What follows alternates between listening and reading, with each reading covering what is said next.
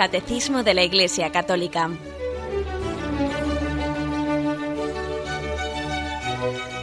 Un programa dirigido por Monseñor José Ignacio Munilla, Obispo de San Sebastián.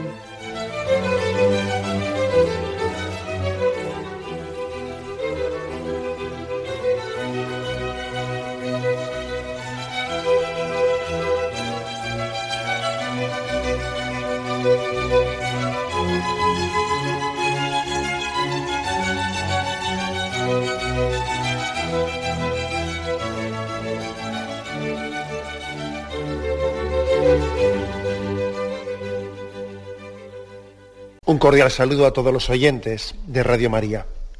Un día más, con la gracia del Señor, proseguimos este programa del comentario del Catecismo de la Iglesia Católica. Estamos en un apartado del Catecismo dentro del sacramento del matrimonio que tiene como título Matrimonios mixtos y disparidad de culto. Son de los puntos 1633 al 1637. Hoy vamos a concluir este, este apartado, subrayando y profundizando más en las cosas que ayer comenzamos a exponer. Creo que lo principal, retomando un poco, y especialmente para los oyentes que ayer quizás pudieron, por lo que fuera, no escuchas en el programa, y para poner en contexto, recuerdo que por matrimonio mixto se entiende un matrimonio entre un católico y otro cristiano no católico protestante, anglicano, lo que fuere. Y por matrimonios con disparidad de culto, se entiende el matrimonio entre un católico y otro y un miembro de otra religión o alguien sin religión, ¿eh? como puede ser pues el caso de, de, un musulmán, un matrimonio con un musulmán, un judío, lo que fuere. Se distingue entre matrimonio mixto, matrimonio entre dos cristianos, uno de ellos católico y otro no, y disparidad de culto, que es el, matrimonio entre católico y otra religión. Bueno, pues decíamos, como afirmaciones fundamentales, que puede darse tal vocación del Señor para una persona. En este sentido, pues no cabría decir, yo creo que no sería correcto decir, bueno, pues la Iglesia consiente estos matrimonios, aunque le parece que no es lo ideal. Hombre, yo creo que no sería correcto expresarlo de esa forma. Y de hecho el catecismo no lo expresa así.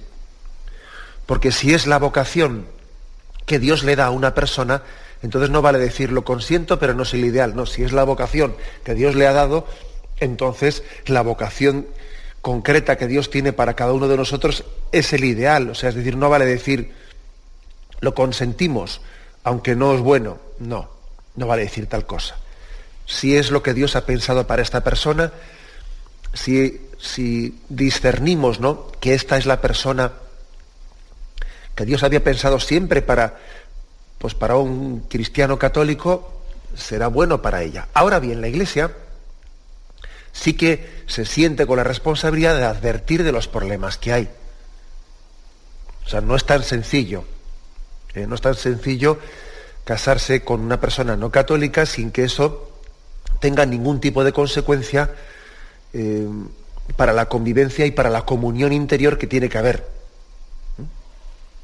Si se vive el matrimonio en Cristo, pues eh, claro, es importante eh, extraer los matices, que, o sea, las consecuencias que hay que extraer de esta expresión para ver qué dificultades puede tener para vivir un matrimonio en Cristo pues el que uno se esté casando con un protestante, un anglicano, y no digamos nada si se está casando con una persona no cristiana, eh, a ver cómo se vive el matrimonio en Cristo, o sea, que tiene sus problemas, tiene sus problemas. ¿Y el Señor puede darle a alguien esa vocación? Sí, pero seguro que también el Señor, si alguien quiere darle esa vocación, querrá también que discierna, que se deje también iluminar por la Iglesia, que también afronte los problemas y que, como decíamos ayer, no sea que por influjo de un enamoramiento, que a veces el enamoramiento nos puede onubilar y nos puede eh, pues, impedir afrontar los problemas de fondo, ¿no? Y, más bien, pues parece que el, aspecto afectivo lo tapa todo y luego, claro, lo tapa todo pues, por, en un momento determinado, ¿no?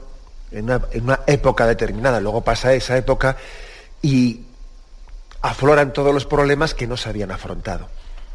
Bueno, pues decíamos que la Iglesia em, pide en estos casos, para celebración de estos matrimonios, pide que una licencia expresa de la, de la autoridad pues, eclesiástica competente.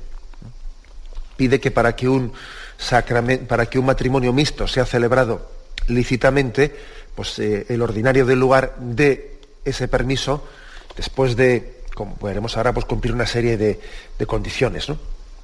Y cuando es un matrimonio con disparidad de culto de un católico con un miembro de otra religión no cristiana, también en ese caso se pide ese permiso, incluso no solo para la licitud, sino para la validez, para que ese matrimonio sea válido.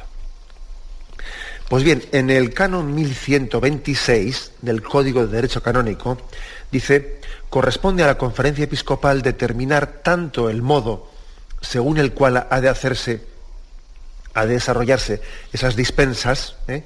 como la manera, etcétera. Bueno, pues ahí ya señalamos, hoy vamos a, repasarlo con más detenimiento, pues que en el año 1971 la Conferencia Episcopal Española publicó eh, esa eso que el código dice que las conferencias episcopales deben de tener una especificación de cómo hacer un matrimonio mixto o un matrimonio con disparidad de culto, ¿no? Se publicaron esas normas mm, para, la aplicación de, de, esta normativa sobre los matrimonios mixtos. Estas normas, ¿qué es lo que dicen? Se dice, con vistas a la celebración de un matrimonio mixto, los novios serán instruidos previamente sobre la peculiaridad de tal matrimonio y convenientemente informados sobre los fines y propiedades esenciales del matrimonio por el representante de la Iglesia Católica, serán advertidos de que deben de recibir una dispensa para poder realizar ese matrimonio. En esta instrucción de los novios pueden participar también los ministros de otras confesiones, es decir, eh, la Iglesia cuando va a preparar el matrimonio de un católico y, pues, de, una protestante o lo que fuere, ¿no? Invita también, o sea, no tiene inconveniente, invita a que en esa preparación pueda asistir también pues, un pastor protestante o que sea acompañada a la otra parte, a la otra parte, bueno, algún ministro de, la otra confesión cristiana. Eh, no tiene obstáculo en que haya también como un pequeño encuentro ecuménico para poder hacer esa preparación. Y claro, lo importante es que la otra parte, aparte, aparte de la católica, la otra parte conozca también cuáles son las finalidades y cuáles son las peculiaridades del matrimonio católico, ¿no? para que tenga capacidad de asumirlas.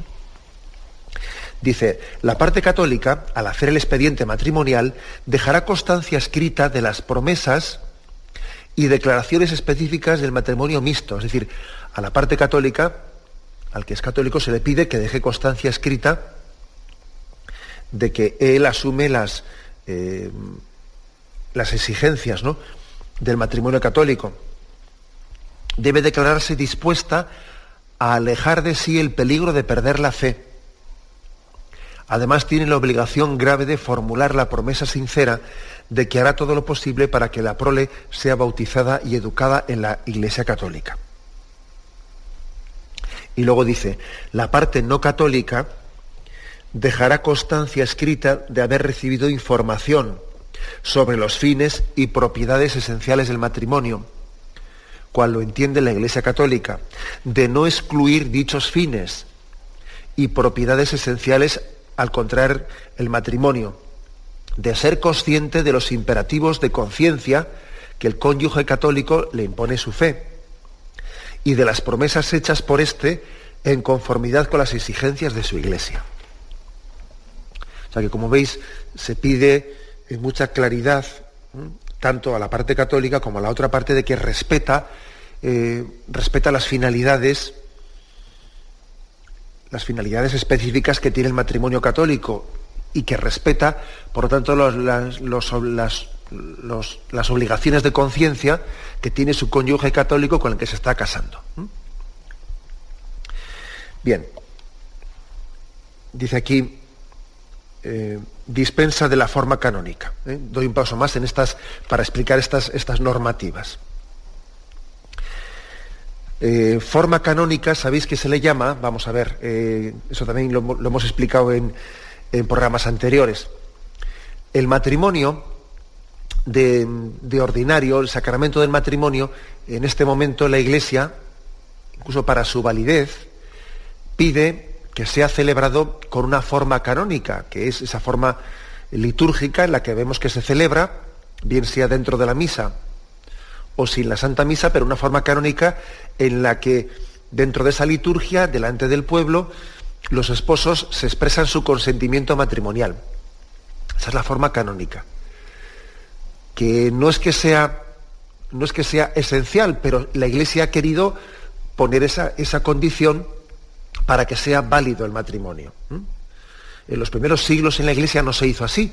En los primeros siglos en la Iglesia no existía propiamente un rito, un rito público litúrgico para celebrar el matrimonio, sino que los esposos se expresaban privadamente su consentimiento.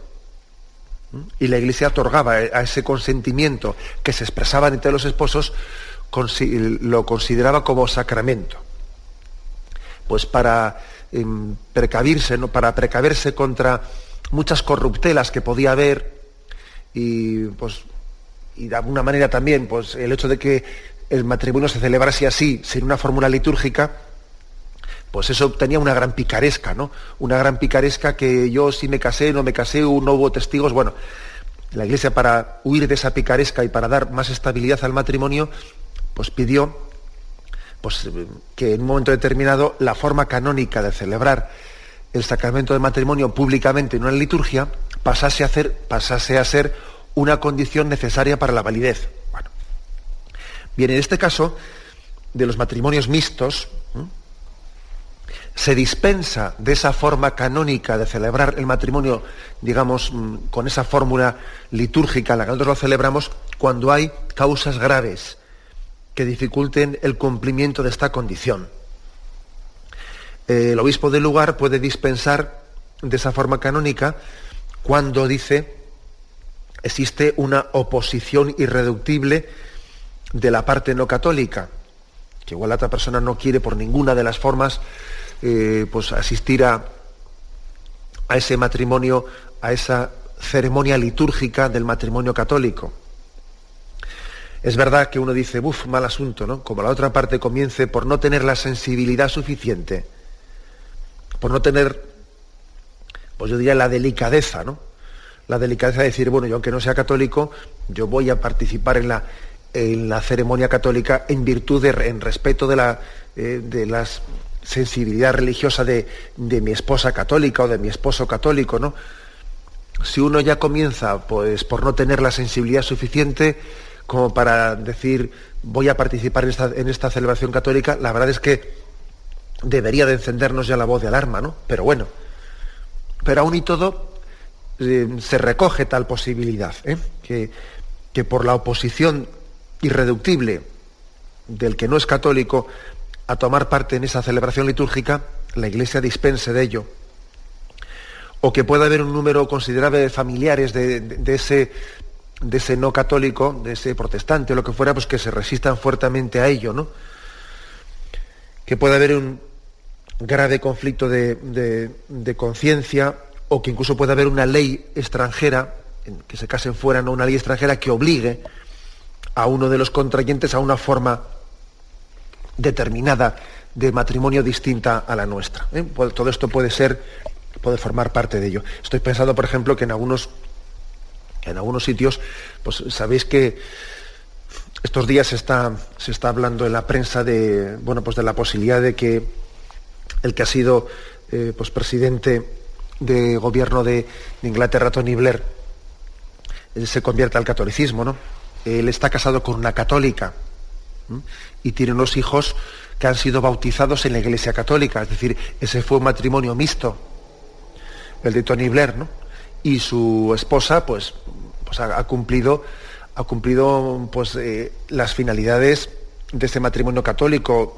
Se han respetado, eh, se ha respetado mutuamente uno a otro sus convicciones eh, religiosas, ella como católica, él como anglicano, los hijos, según ella también, según esa esposa católica afirmó en el expediente, pues han sido educados católicamente, ya hizo lo posible para tal cosa, y han sido, están siendo educados católicamente, y ahora, pues parece que en un momento determinado, pues el marido se puede acercar y convertir a la Iglesia Católica. ¿no? Ahora, he puesto este ejemplo por lo siguiente, porque por ejemplo ocurre que en algunos cargos mm, determinados de, un gobierno como, el, como el, británico, especialmente en la familia real, no se le permitiría a un miembro de la familia real no solo hacerse católico, ¿no?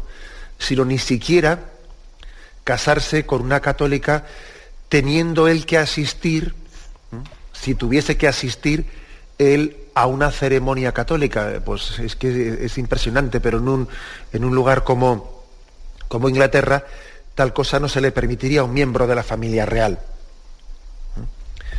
En este caso, pues la Iglesia vería también un, motivo de que un católico o una católica que se casa con alguien de la familia real británica le podrían dar dispensa de la forma canónica para, celebrarla, supuesto que el otro miembro no va no, vamos, tiene prohibido, ¿eh? incluso por sus propias normativas, eh, a asistir a esa boda católica o, o, esa forma canónica litúrgica de casarse con un católico. Bueno, en resumen, que existen motivos graves ¿eh?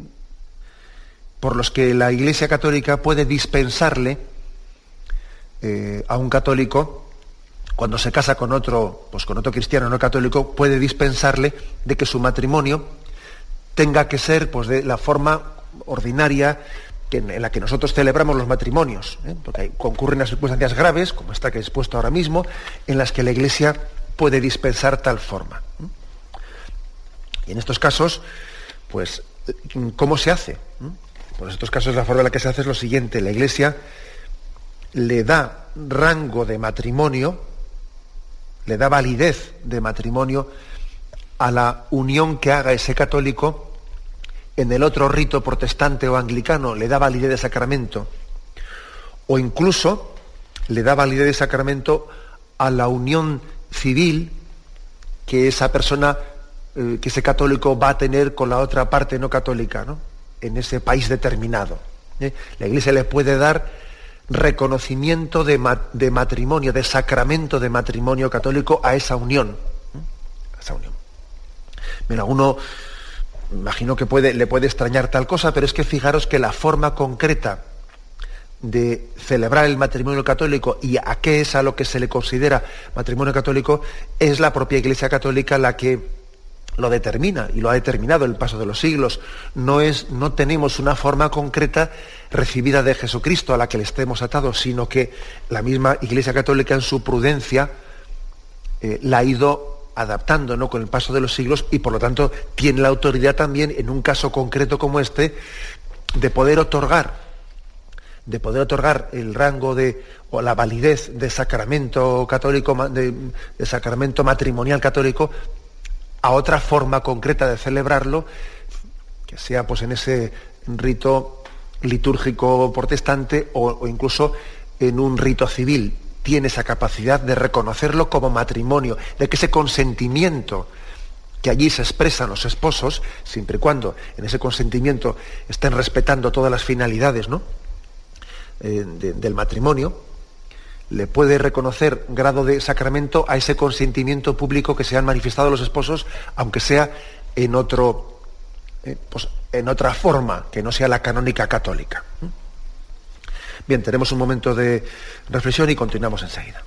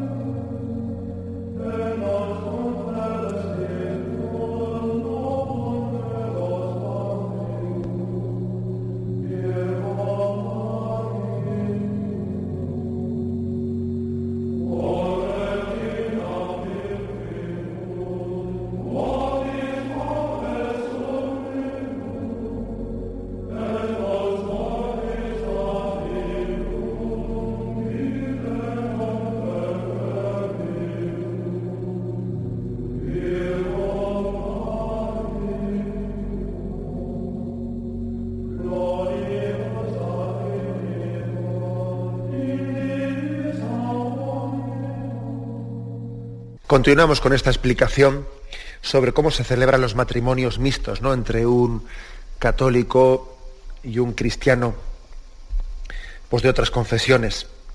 Y estas disposiciones de la Conferencia Episcopal Española del año 1971 explican, cuando el matrimonio se contraiga en la forma canónica, su celebración se tendrá ordinariamente con la liturgia de la palabra. Si lo desean ambos contrayentes, podrán celebrarse incluso dentro de la misa, siempre que se observe las normas eclesiásticas vigentes sobre la comunión eucarística. Es decir, claro, si un católico se casa con una protestante, pues y lo hacen dentro de la misa, no podrá comulgar el protestante o la protestante. No podrá comulgar porque no existe esa comunión, esa capacidad de comulgar, pues hasta que, pues que exista la plena unión y la, misma fe. ¿eh?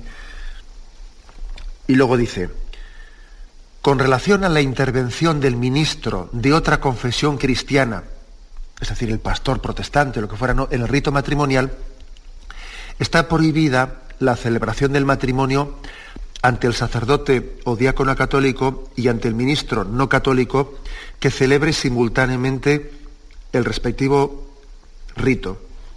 O sea, es decir, no se puede hacer una celebración en la que esté, la estén presidiendo pues, un sacerdote católico y un pastor protestante, al mismo tiempo los dos, digamos, mm, como si estuviesen concelebrando en esa, en esa ceremonia. No, no se puede hacer tal cosa. ¿eh?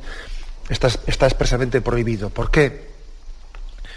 Pues porque no se puede dar la apariencia de lo que no es. Porque el concelebrar en una ceremonia litúrgica, es, dar la imagen de que existe una plena comunión ¿eh? en nuestra fe y estamos caminando hacia ella. No podemos aparentar lo que no es. Tenemos que ser también sinceros para reconocer humildemente que nos falta todavía terreno para llegar a la capacidad, para llegar a, la, a que ese gesto litúrgico de concelebrar sea, sea verdadero y no sea únicamente algo exótico. No, tiene que ser verdadero. Sin embargo, fijaros esto, conforme al, número 56 del directorio ecuménico, cuando se celebra el matrimonio con liturgia de la palabra, y no con misa, ¿no? El ministro de la parte no católica, o sea, por ejemplo, el pastor protestante, puede participar en el acto leyendo algunas lecturas, recitando la oración de los fieles, o incluso hablando algo a los fieles. O sea, es decir, una cosa es concelebrar una liturgia, un sacramento. Pero otra cosa es que si se, permite, pues poder leer una lectura, poder eh, leer las peticiones, o incluso tomar la palabra y hablar en, algún momento, saludar a los allí presentes, ¿no? Eso sí se permite. Igual algunos estáis diciendo, bueno, pues qué diferencia hay. Hombre, claro que hay diferencia, ¿no? No es lo mismo que un pastor protestante en una, en una iglesia católica esté con nosotros rezando, lea unas peticiones, o lea una lectura que, esté concelebrando en, en el rito de la celebración de un sacramento. Eso es distinto.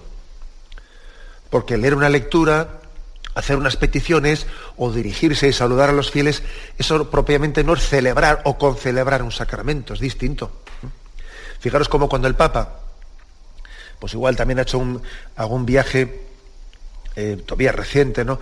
A un viaje a Constantinopla, etcétera, esos lugares, asistido también a una, liturgia ortodoxa, él no ha concelebrado en ella, sino que ha estado pues, con un reclinatorio a un lado eh, pues, en el presbiterio, y luego él, en un momento determinado, ha dicho unas palabras, ha participado, eh, ha participado, pero no concelebrando, sino a otro nivel. ¿Eh? pues, eh, eh, leyendo una declaración o, podría haber sido también pues, dirigiendo una oración, pero no concelebrando propiamente. Ese, ese matiz aquí se, distingue, creo que es importante.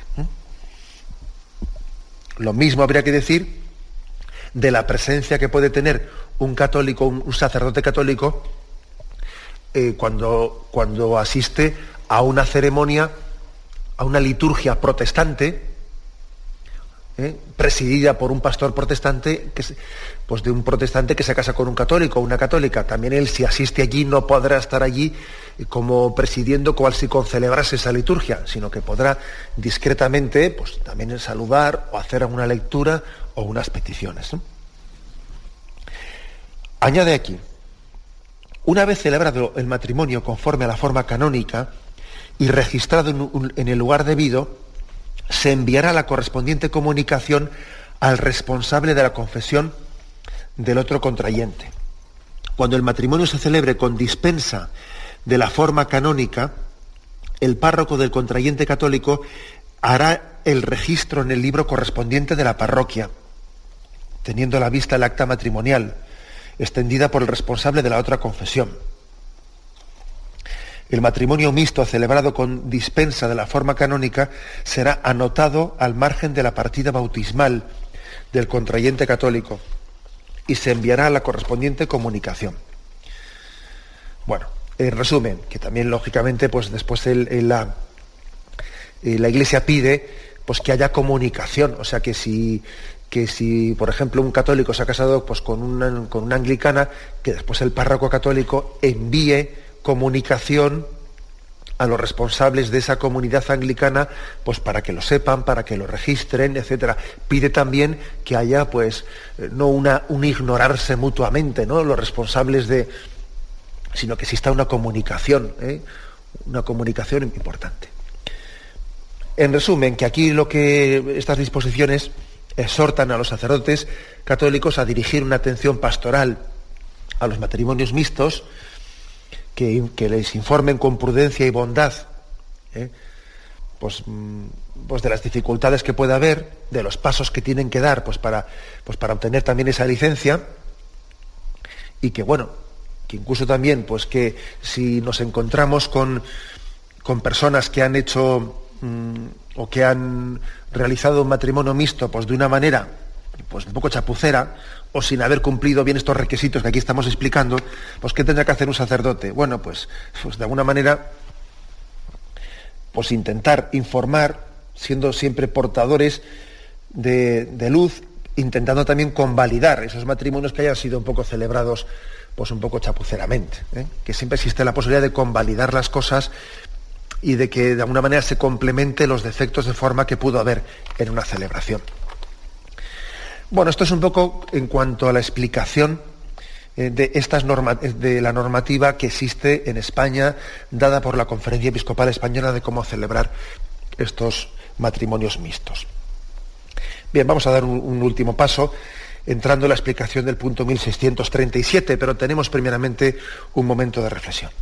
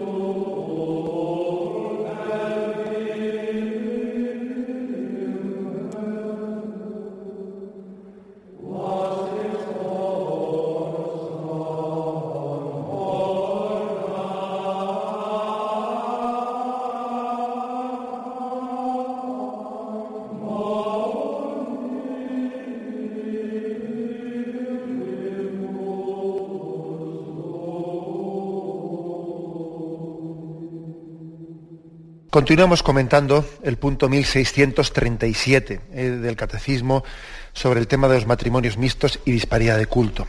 Dice allí, en los matrimonios con disparidad de culto, ahora hablamos pues entre no católico y protestante, sino entre católico y de otra religión, que puede ser musulmán, hindú, eh, pues lo que fuera, ¿no?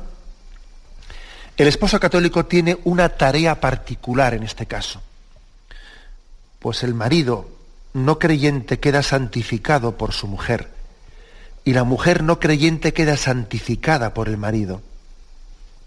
Aquí se está remitiendo a un texto de 1 Corintios capítulo 7.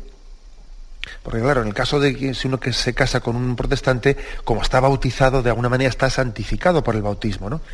Pero en este caso, al casarse con alguien que no ha conocido a Cristo, dice San Pablo en 1 Corintios 7, 14, que el que, se casa eh, con un no cristiano de alguna manera tiene la vocación de santificarlo, al unirse con él, hacerlo santo, ¿no? Es un gran gozo, continúa el catecismo, para el cónyuge cristiano y para la Iglesia el que esta santificación conduzca a la conversión libre del otro cónyuge a la fe cristiana. El amor conyugal sincero, la práctica humilde y paciente de las virtudes familiares y la oración perseverante pueden preparar al cónyuge no creyente a recibir la gracia de la conversión. Es que es, que es muy hermoso, ¿no? El que alguien diga, Dios en su designio se puede servir de este matrimonio con disparidad de culto como un instrumento para que esta persona conozca a Jesucristo y llegue a abrazar, y llegue a, a abrazar el bautismo, ¿no? Y mientras tanto, y mientras tanto, ese cónyuge católico tiene también la misión de santificar a la otra persona, de santificarla, de, de ser instrumento de gracia para ella. El texto completo de San Pablo, que vamos a leerlo, es el siguiente. En cuanto a las demás, en cuanto a los demás, digo yo, no el Señor.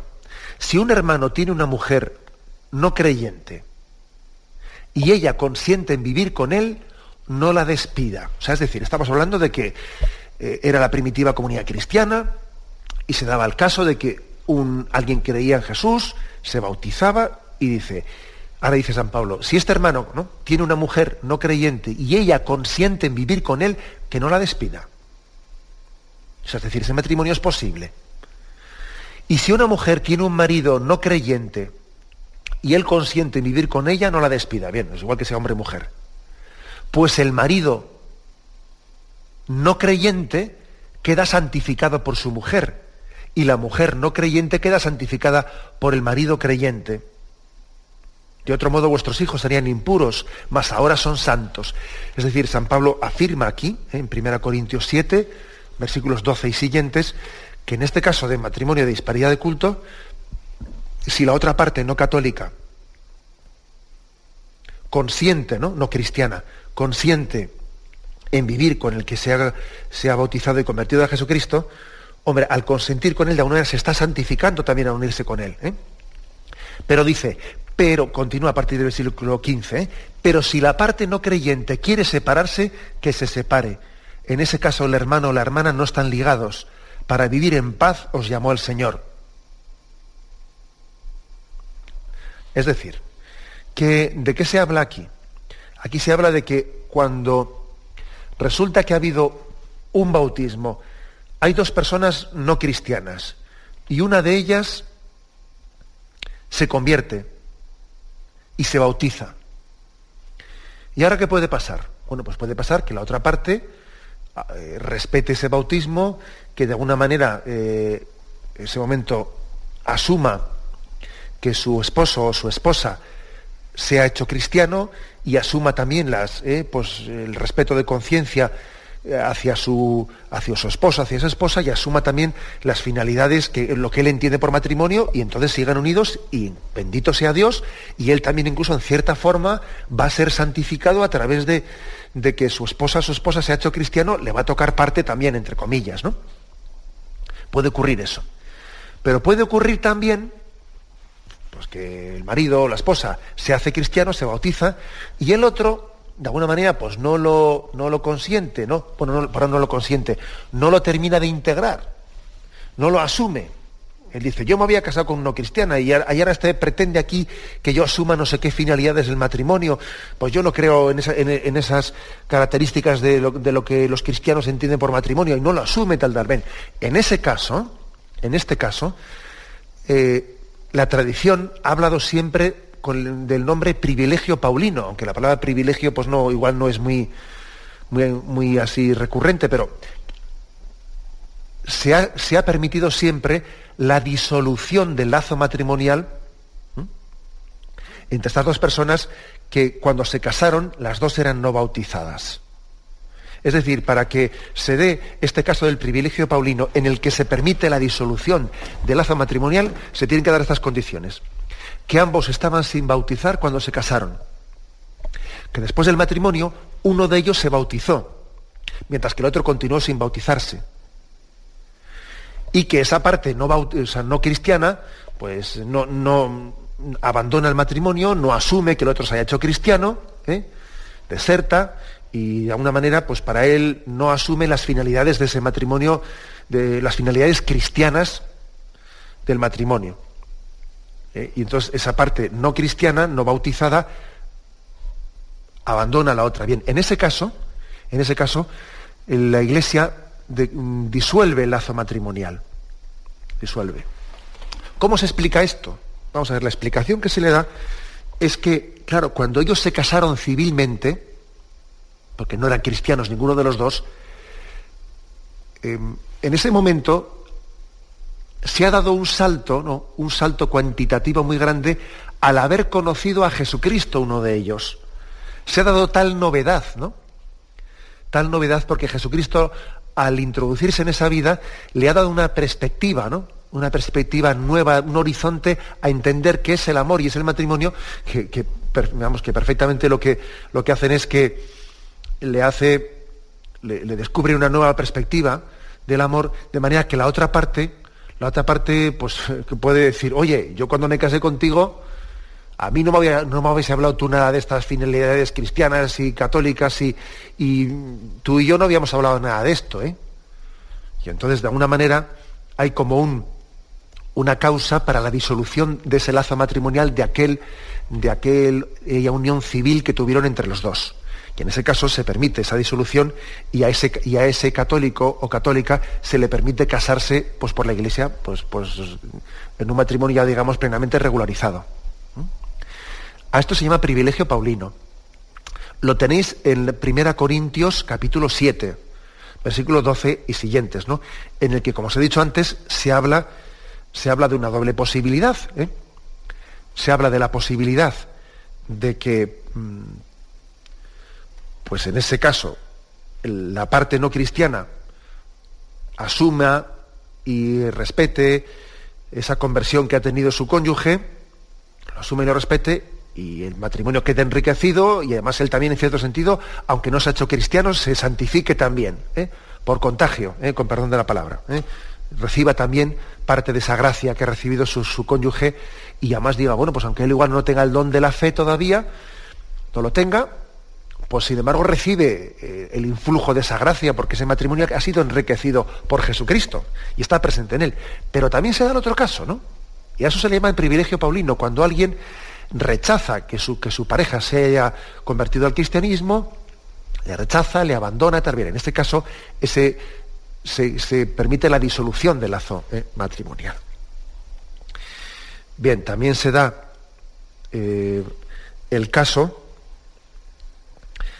el caso de lo que se llama privilegio petrino. Voy a explicar también esto otro. ¿eh? Es, mm, el caso del privilegio petrino es un poco distinto al que se llama paulino. Em, no se encuentra este caso, eh, no está recogido en el derecho canónico, sino que es una ampliación ¿eh? de la autoridad del Santo Padre respecto al matrimonio. El primer caso en el que la Iglesia de alguna manera dictaminó sobre esto del privilegio petrino tuvo lugar en el año 1924 en Alemania. Eh, un no bautizado se había casado con una bautizada. ¿Mm? Eh, un no bautizado con una bautizada. Después de un divorcio civil, el no bautizado se convierte a la Iglesia Católica. Y dos pidió la disolución de su primer matrimonio. ¿eh? Bien, y, se le concedió. Es decir, que mm, cuando es un poco distinto a lo que hemos dicho antes del privilegio paulino, ¿no? Se trata de que un no bautizado se había casado con una bautizada. Tiene un divorcio civil, se habían divorciado. Bien, pues ese no bautizado llega un momento en que se convierte y se hace cristiano y se bautiza. Bien, en ese caso se le concede también, se le concede la disolución del lazo matrimonial. ¿Y, ¿Y qué explicación se le da? Pues es un poco eh, lo que yo antes he, citado un poco, el privilegio de la fe. Es decir, que al conocer a Jesucristo, al bautizarte, al hacerte cristiano, de alguna manera tú te das cuenta de que en Cristo, desde Jesucristo, comprendes que em, el consentimiento que pudiste tener antes de ser cristiano, era un consentimiento que podía tener muchos defectos, muchas carencias, al no haber conocido todavía a Jesucristo. Por eso eh, se eh, concede también, en esto que se llama privilegio petrino, se concede eh, la disolución de los matrimonios que uno de ellos no era, no era mm, cristiano, cuando se casó, no era cristiano cuando se casó, y en un momento más tarde él se hizo cristiano. Se hizo cristiano. En ese caso se le concede la disolución de ese lazo, de ese lazo matrimonial. Bueno, como veis, son cuestiones estas que tienen su complejidad, ¿eh? su complejidad. Me vais a permitir también que, en un plano más práctico, y antes de dar paso a vuestras llamadas y vuestras consultas, que dé también respuesta eh, a una cuestión también bastante práctica que muchas veces se suele, se suele plantear, ¿eh? y que es muy práctica, y posiblemente va a ser una cuestión más práctica que, y, que ocurre con más frecuencia que, que esta de los matrimonios mixtos o con disparidad de culto. Vamos a ver, ¿qué es? Eh, dos parejas, bueno, de alguna manera alguien estaba casado por, por la iglesia, enviudó, cobra su pensión de viudedad, y en un momento determinado, cobrando la pensión de viudedad, pues se quiere casar con otra persona, que igual también es viudo como ella, o no, no es viudo, ¿no?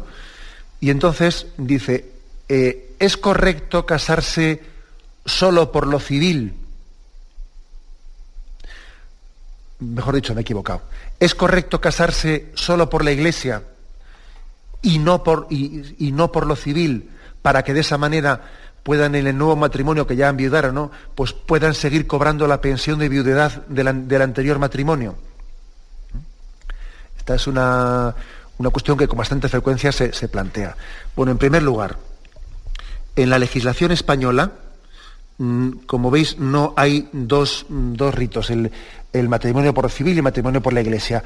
Cuando alguien se casa por la iglesia, tiene efectos civiles. O sea, no tiene que ir luego al juzgado a casarse por lo civil, sino que la boda por la iglesia tiene efectos civiles. Es el sacerdote católico el que asume ante el Estado la responsabilidad de que el matrimonio canónico, el matrimonio, el sacramento del matrimonio que él ha celebrado, pues en la ermita, en la parroquia, él pase comunicación de ello al juzgado para que tenga efectos civiles. Eso es responsabilidad del párroco.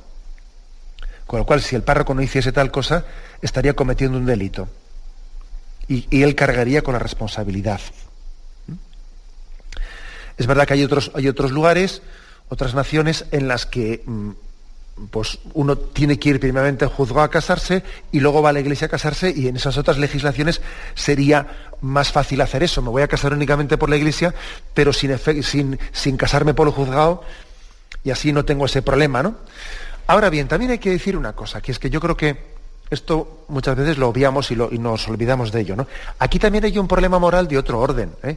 El problema moral es el de decir, oye, y, moralmente hablando, ¿es correcto que yo siga recibiendo la pensión de viudedad cuando ya no soy viudo, sino que me he casado? Eso moralmente es correcto. Porque, hombre, tiene alguna similitud con que uno eh, pues siga recibiendo el subsidio de desempleo cuando ya está trabajando, ¿no? Y eso no está muy bien. O sea, vamos a ver, si yo antes cobraba el seguro de, desempleo, pero ahora he encontrado un trabajo, me tendré que dar de baja para no seguir cobrando el desempleo, ¿no? No voy a estar trabajando y cobrando el desempleo. Bueno, pues también algo de esto puede ocurrir con la pensión de viudedad. Eso de que yo no vea ningún problema, ¿no? Ningún problema de conciencia en seguir cobrando la pensión de viudedad cuando ya no soy viudo y estoy casado, hombre, eso puede ser delicado. Es verdad que alguien podría decirme, hombre, pero, pero igual no es exactamente lo mismo, porque puede ocurrir que algunas personas tengan una pensión de viudedad tan justita, eh, tan justita que casi es indispensable pues, para, para poder vivir, ¿no? Que si no tienen esa pensión de viudedad, pues no pueden vivir dignamente. Bien, eso es cierto. ¿eh? Es cierto que ahí puede haber una diferencia. Pero también es verdad que en la legislación española en este momento, cuando las pensiones de viudedad eh, son mínimas, no se le quita no se le quitan a uno por el hecho de casarse en segundas nupcias. ¿Eh? Eh, eso fue una, reforma hecha hace pocos años, es decir, cuando alguien tiene una pensión mínima de, de viudedad, puede casarse sin que se le quite esa pensión mínima de viudedad que recibe del primer matrimonio que tuvo. Ahora, si la pensión no es mínima, sino que es ya más, más holgada, entonces sí que se quita. Mm, sí que se quita. Bueno, como veis, la respuesta que doy tampoco es una respuesta de, matemáticas, ¿no? Porque también uno podría decir, bueno, y, si la pensión en la legislación española, pues podían haberse pues podían haberse extendido un poco más, ¿no? Y, no haber recogido únicamente en caso de que sea mínima, y si es un poco más que mínima, que me quiten únicamente parte y no todo. Pues es verdad, ¿no?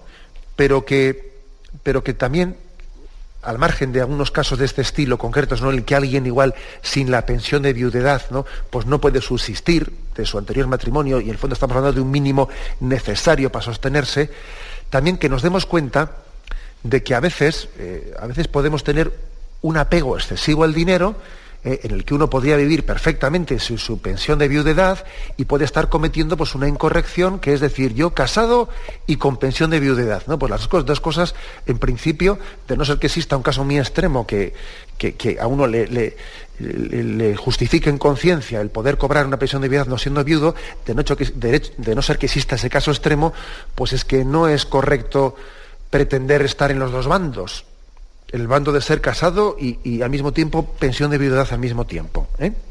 O sea, ahí hay un problema moral que debe ser discernido, porque el apego al dinero, el apego al dinero eh, puede ser tan fuerte que hasta igual nos lleve a vivir incorrectamente sin valorar en su justa medida eh, la santidad del sacramento del matrimonio. que uno es capaz de, puede ser por la tentación del dinero, capaz de vivir sin santificar su unión, a costa de no perder un dinero, y eso no es, correcto. Bien, me despido con la bendición de Dios Todopoderoso. Padre, Hijo y Espíritu Santo, descienda sobre vosotros. Alabado sea Jesucristo.